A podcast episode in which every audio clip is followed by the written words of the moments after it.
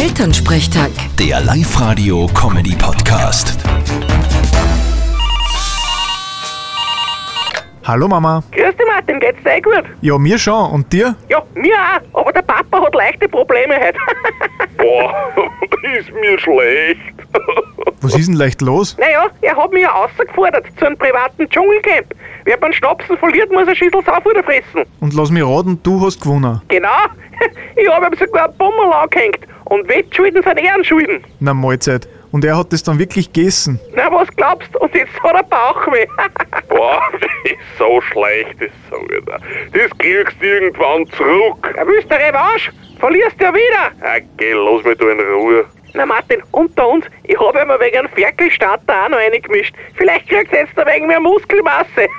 Ma, du bist gemein. Wahrscheinlich hast beim Schnapsen auch schon mit. Ja, Das hast jetzt du gesagt. Wenn du keine Beweise hast, sei ruhig. Ich bin eh schon ruhig. Vierte Mama. Bitte, Martin.